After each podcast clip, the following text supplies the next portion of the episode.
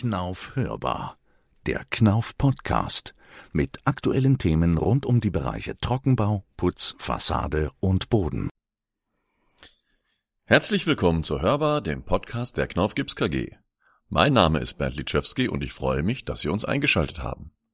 Handputz Rotband Sprint. Der Name ist Programm. Über Handputz im Allgemeinen und die schnelle Renovierung mit Rotband Sprint im Besonderen spreche ich heute mit meinem Kollegen Marcel K.U. Viel Spaß dabei.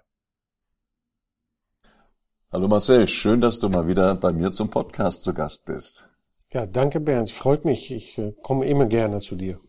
Für alle, die dich noch nicht kennen, stell dich doch noch mal kurz vor. Wer bist du und was machst du denn bei Knauf? Ja, mein Name ist äh, Marcel K.U. Ähm, ich bin äh, Marktmanager Gipsputze und pastorische Spachtelmassen bei der Firma Knauf.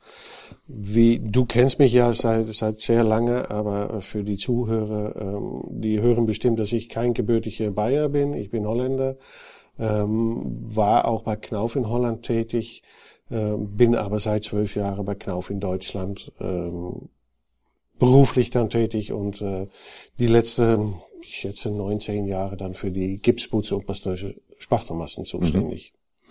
Also schon jahrelang mit Gipsputzen unterwegs, auch schon in Holland? Äh, ja, genau. In, in Holland bei Knauf habe ich dann zwar alle Putze gemacht, auch die Kalkzementputze und alles, was dazugehört.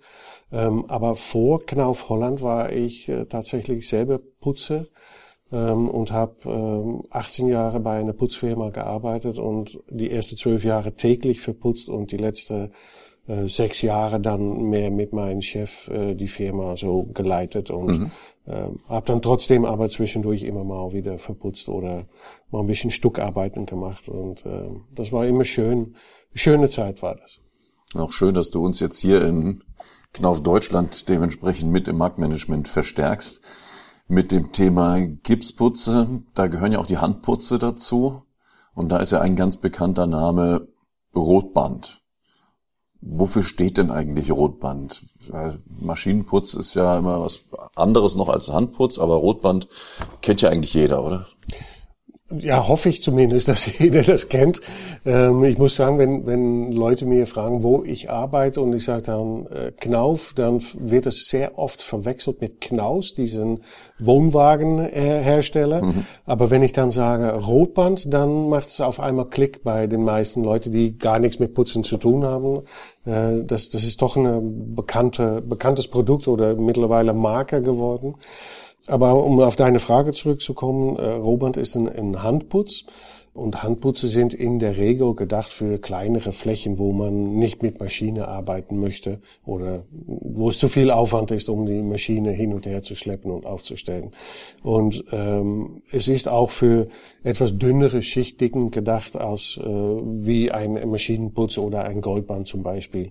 Und ähm, gleichzeitig soll, ist es ein Produkt, was für die meisten Untergründe schon besser geeignet ist. Mhm. Aber für dünnere Schichtstärke sagst du, es ist kein Spachtel, ne? Nee, genau. Also Mindestschichtstärke ist? fünf Millimeter sagen wir, mhm. ähm, also mal ab fünf Millimeter bis ungefähr zehn Millimeter. Es gibt kein Mensch auf der Welt, der genau Millimeter, äh, Millimeter genau verputzen kann. Ähm, aber ab 10 Millimeter, wenn es dann kleinere Flächen sind, sagen wir, steigt dann um auf Goldband, weil der ein etwas besseres Standvermögen hat. Oder wenn es größere Flächen sind, dann auf Maschinenputz umsteigen. Ja. Wenn ich jetzt überlege, so eine Wohnung wird renoviert, wo ist da der typische Einsatzbereich, wo ich ein Rotband brauche? Ähm, eigentlich da, wo vielleicht ein Altputz runtergefallen ist oder nicht mehr gut haftet, wo der ähm, abgeschlagen wird ähm, oder wo vielleicht eine Tür mal zugemauert wird ähm, oder wo ein Mauer weggebrochen ist und man hat da ein, ein Schlitz, sag ich mal, ähm, oder da, wo, wo viele äh, Elektriker arbeiten sind und viele Schlitze und viele Dosen und naja, überall, wo es gröbere Beschädigungen gibt, als äh, die man als die man mit einem, einem Spachtel äh, reparieren kann. Mhm. Ja. Und das wird dann im Mörtelbottich angerührt und angeworfen. Ich kann mir immer so an eine typische Handbewegung des Stuckateurs erinnern. Sieht man jetzt im Podcast natürlich nicht, wie ich hier die Hand bewege. Nein, aber es, ist so, ja, mit, mit, äh, mit deiner Hand äh, wird, wird es, es wird angerührt im, im Kübel, ähm, meistens sackweise oder im Kübel vielleicht sogar äh, mit, mit zwei Säcke gleichzeitig. Äh, wenn man natürlich weniger braucht, kann man es auch in den Eimer machen mit, mit einer kleineren Menge. Ähm, aber dann mit einem Quell durchgerührt, ähm, bis es die richtige Konsistenz hat. Das ist auch unterschiedlich. Es ist ein persönlicher Geschmack und auch ähm, Dicken, abhängig welche Putzdicke man benötigt. Ähm, wenn man etwas dicker will, vielleicht etwas weniger Wasser rein. Wenn es etwas dünner muss, etwas mehr Wasser rein. Und dann wird es, wie du sagst, äh, hier in Deutschland von Hand angeworfen ähm, in Holland wohl nicht, weil du sagst hier in Deutschland. Ja, genau. In, in Holland wird etwas anders gearbeitet. Da hat der äh, Stücketeur hat ein Brett in seiner linken Hand und tut dann ähm, den Mörtel, den Nassmörtel aus dem Kübel auf dem Brett drauf mhm. und läuft dann mit dem Brett zur Wand und äh, tut es dann äh, entweder mit dem Brett gleich komplett an die Wand oder ähm, äh, dann von Hand mit seinen äh, Glättkelle auftragen auf die Wand. So, es wird nichts geworfen, sag ich mal. Mhm. Ja, das ist der Unterschied. Ähm, aber hier in Deutschland wird es angeworfen und dann, äh, sobald die Fläche äh, voll beworfen ist, äh, geht man mit der Latte drüber, um es dann äh, auszugleichen. Dann wie bei einem Gipsputz auch eben ziehen, filzen und glätten, bloß halt mit kürzeren Wartezeiten dazwischen, so wie ich mich erinnern kann.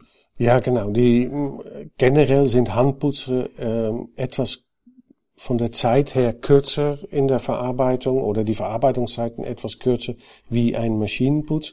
Das liegt daran, dass man bei Handputzer in der Regel kleinere Flächen macht und dann deswegen auch wenige Zeit braucht. Bei einem Maschinenputz, wenn man die Maschine ähm, anschmeißt, äh, dann und, und der läuft, dann hat man schnell viel Quadratmeter zusammen, mhm. braucht man halt deswegen auch mehr Zeit, um äh, die Anzahl der Quadratmeter zu bearbeiten. Ja. Und bei Handputzen sind deswegen etwas kürzer eingestellt. Wenn ich jetzt wieder bei der Renovierung bin, wie Beispiel, wie du gesagt hast, da wird eine Tür zugemauert, der Stuckateur kommt, um das zuzuputzen. Wie lange sind denn jetzt da so die Wartezeiten, Trockenzeiten, bis ich in dem Raum wieder einziehen kann?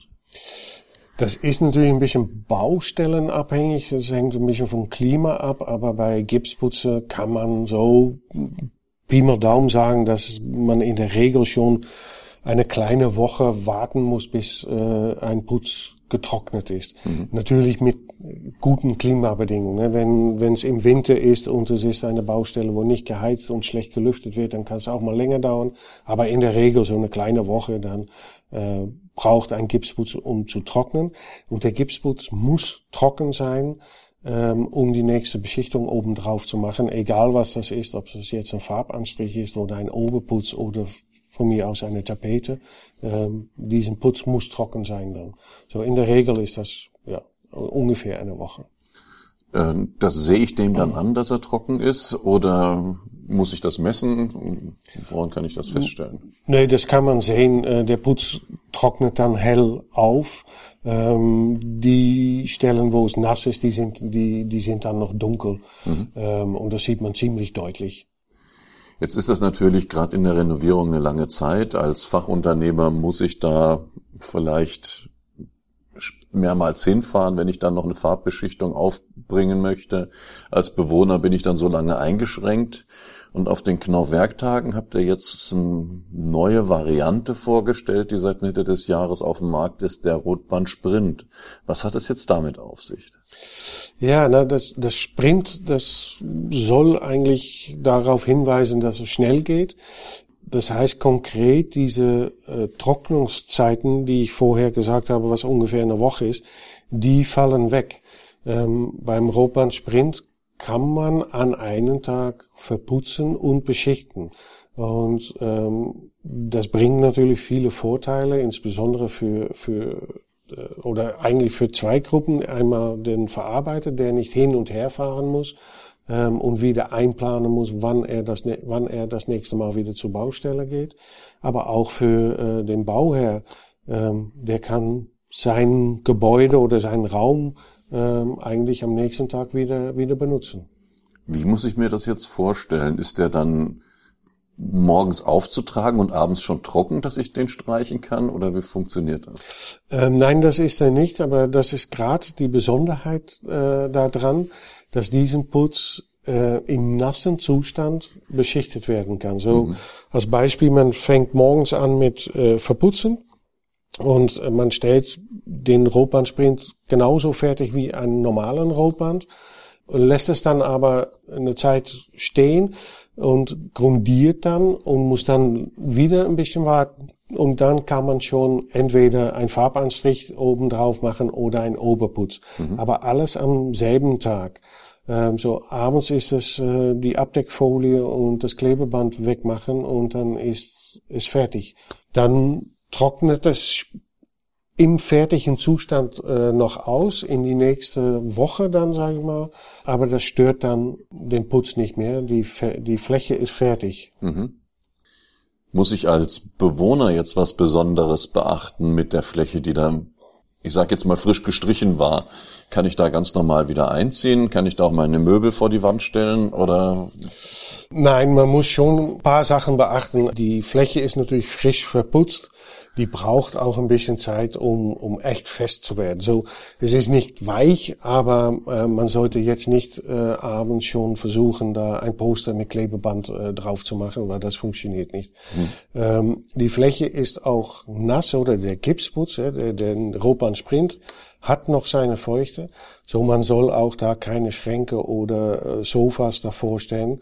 Ähm, denn man soll einen Abstand halten, damit da ein Luftbewegung an der Wand äh, stattfinden kann und das Produkt normal austrocknen kann. So mal wieder diese kleine Woche äh, sollte man schon noch äh, Rücksicht nehmen äh, darauf, dass das eine frisch verputzte Wand ist. Also ich kann abends schon einräumen, aber jetzt nicht direkt die Möbel an die Wand stellen, auf Hinterlüftung achten. Und wenn ich drin wohne, dann sowieso heizen, lüften. Genau, ja. Vielleicht jetzt ein bisschen mehr wie, wie normalerweise, mhm. weil äh, das Wasser muss austrocknen und das wird auch den Raum ja, feucht machen, so dann vielleicht ein bisschen mehr lüften wie normalerweise. Ja. Jetzt muss wahrscheinlich die Farbe darauf abgestimmt sein, dass die Feuchtigkeit auch noch rausgehen kann, die da drin ist. Gibt es eine spezielle Beschichtung, speziellen Putz, spezielle Grundierung für das System oder kann ich da alles nehmen? Nein, da kannst du sicherlich nicht alles nehmen. Unsere Raumklimaprodukte sind sehr äh, diffusionsoffen, sowohl die Farbe wie auch die Grundierung und den Oberputz. Und mit denen haben wir das System erstellt und geprüft und getestet. Und äh, damit funktioniert das sehr gut, weil die dann die Trocknungsphase beschleunigen und die Feuchte einfach raus kann, dadurch, dass die Produkte sehr diffusionsoffen sind. Mhm. Das heißt, äh, gewissen Zeitraum nach dem fertigen Glätten kommt die Grundierung drauf. Äh, wie lang ist die Zeit ungefähr? 240 Minuten nach dem Anrühren mhm. sollte man warten, bis dann die Grundierung angebracht werden kann. Und nach der Grundierung wieder eine Stunde warten, und dann kann äh, entweder Farbanstrich oder Oberputz drauf. Also frühs anrühren, verputzen und nach der Mittagspause grundieren. So in etwa, ja. Und ja. dann eine Stunde ungefähr nochmal und dann Anstrich oder Oberputz drauf. Genau. Und es klingt nach, ja, dann kann ich nichts machen, muss ich warten. Ist teilweise so, weil man kann natürlich schon ein bisschen aufräumen und äh, die, die neue Produkte äh, vorbereiten, äh, damit alles dann fertig steht für die Verarbeitung. Aber es wird teilweise ein bisschen längeren Pausen geben.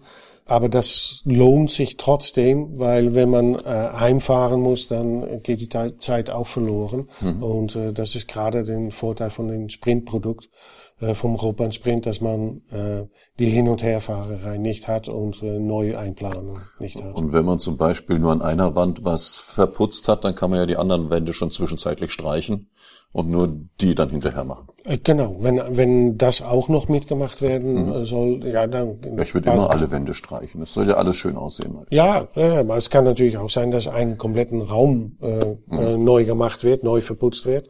Aber ja, äh, wenn das so ist, dann kann man die Zeit sehr gut benutzen. Ja. Jetzt hat man bei Kalkzementprodukten immer so ein bisschen die Angst, oh, wenn ich da zu früh drauf gehe, äh, dann gibt's Calciumcarbonatausbildung. Jetzt ist Rotkalk natürlich ein Gipsprodukt, kein Kalkzementprodukt. Kann ich da auch mit dunkleren Farbtönen draufgehen oder gibt's da Schleierbildung oder gibt's da irgendwas zu berücksichtigen? Nein, das ist gerade das Besondere an, an Rotbandsprint, ähm, dass man die Probleme nicht hat. Mhm. Äh, man kann eigentlich mit ähm, ähm, unseren kompletten Farbton Sortiment, was wir haben bei den Raumklimaprodukten, kann man äh, äh, da drauf. Und äh, das, das, die beinhaltet auch dunkle Farbtöne. So, äh, nein, man hat damit keine Probleme und das ist die Besonderheit daran. Also alles, was mit Raumklimafarbe oder Raumklimaputz machbar ist, ist auch auf Rotbandsprint machbar. Genau, ja, den kompletten Farbtonsortiment, ja. Wenn ich jetzt sage, ich möchte aber trotzdem ein Feuerwehrrot dort drauf streichen und das gibt's halt nicht mit der Raumklimafarbe. Ich möchte gern die Knauf Intol nehmen. Geht das dann auch auf dem Rotbandsprint? Ich würde stark davon abraten, äh, weil die Prüfungen ergeben haben, dass es da dann äh, Verfärbungen gibt oder vielleicht auch Haftungsprobleme, ähm, weil das Produkt einfach nicht so diffusionsoffen ist und stark reagiert mit dem nassen Untergrund. Und wenn ich eine Woche warte, bevor ich das beschichte? Dann ja, natürlich, weil dann ist der äh, ist, ist Roban Sprint völlig ausgetrocknet und dann kann jede Farbe, jede Knauffarbe kann dann äh, drauf oder jeden, jeden Oberputz kann drauf. Gut, aber dann hätte ich auch den normalen Rotband nehmen können. Dann hättest du, ja, dann macht es keinen Sinn, um Rotbandsprint zu nehmen, wenn man eh die Trocknungszeit Gut, aber wenn ich mal an der Baustelle, was weiß ich, eine Wand als Akzent absetze mit einem Farbton, den ich nicht kriege, dann äh, muss die halt länger trocknen. Ja, genau. Ja, wenn, wenn es außerhalb von, von der Raumklimapalette geht, dann muss man wie ganz normal auch die Trocknung abwarten. Ja. Gut. Ich denke, gerade Renovierung ist in der zukünftigen Zeit, in der jetzigen Zeit ein großes Thema und auch das Thema schneller renovieren. Von daher denke ich, Rotband Sprint, eines unserer neuen Sprintprodukte, wenn wir eine gute Zukunft damit haben und auch Problemlöser sein. Zum Abschluss vielleicht noch so ein, zwei Punkte von dir, wo du sagst, das ist der Grund, wo man mal und warum man mal Rotbandsprint ausprobieren sollte. Naja, für einen Verarbeiter ist es echt ein, ein Riesenvorteil natürlich, wenn man zur Baustelle geht und man kann es einfach fertig machen. Da muss man sich keine Gedanken machen, oh, ich muss in, in einer Woche wieder einplanen, um dahin zu gehen, weil man weiß ja eigentlich auch nie so richtig genau, wie die Baustelle vorher läuft, wie, wann man da fertig ist, ob vielleicht noch was, was Zusatzarbeiten kommen oder das was wegfällt. Und äh, das ist einfach der Vorteil, dass man zur Baustelle hingeht, man fängt an und ist abends fertig und das macht die Planung deutlich einfacher. Mhm. Ähm, man kann es natürlich auch noch sogar sehen, dass es äh, umweltfreundlich ist, weil wenn man nur einmal zur Baustelle hinfahren muss, äh, ist das deutlich umweltfreundlicher, als dass man dreimal dahin fahren muss. Und wenn der Bauherr sagt, du brauchst keine zweimal hinfahren, ich mache das in einer Woche selber, kann man vielleicht sogar noch den Anstrich mitverkaufen. Ja, nein, das ist auch das Ziel davon, dass man Anstrich und Oberputz mitverkauft. Mhm. Ja, und nicht, dass jemand anderen, nicht der Maler kommt und dann äh, den Anstrich eine Woche später macht. Das wäre schade, denn Verputzer kann kann das mitverkaufen und äh, das ist natürlich das Schöne dran. Ja. Gut, dann denke ich, haben wir es auch wieder für heute. Vielen Dank, Marcel, für die Informationen. Ja, gerne. Danke für die Einladung und bis zum nächsten Mal. Tschüss. Tschüss. Ja, vielen Dank auch an Sie für das Zuhören zu der ersten Folge im Jahr 2024. Wir hoffen, dass Ihnen diese Folge der Knauf hörbar wieder gefallen hat. Wenn Sie Fragen, Wünschen und Anregungen zu diesem Podcast haben, dann senden Sie doch eine Mail an hörbar.knauf.com. Hörbar natürlich mit OE geschrieben. Ich freue mich, Sie beim nächsten Podcast der Knauf hörbar begrüßen zu dürfen und verabschiede mich bis zum nächsten Mal.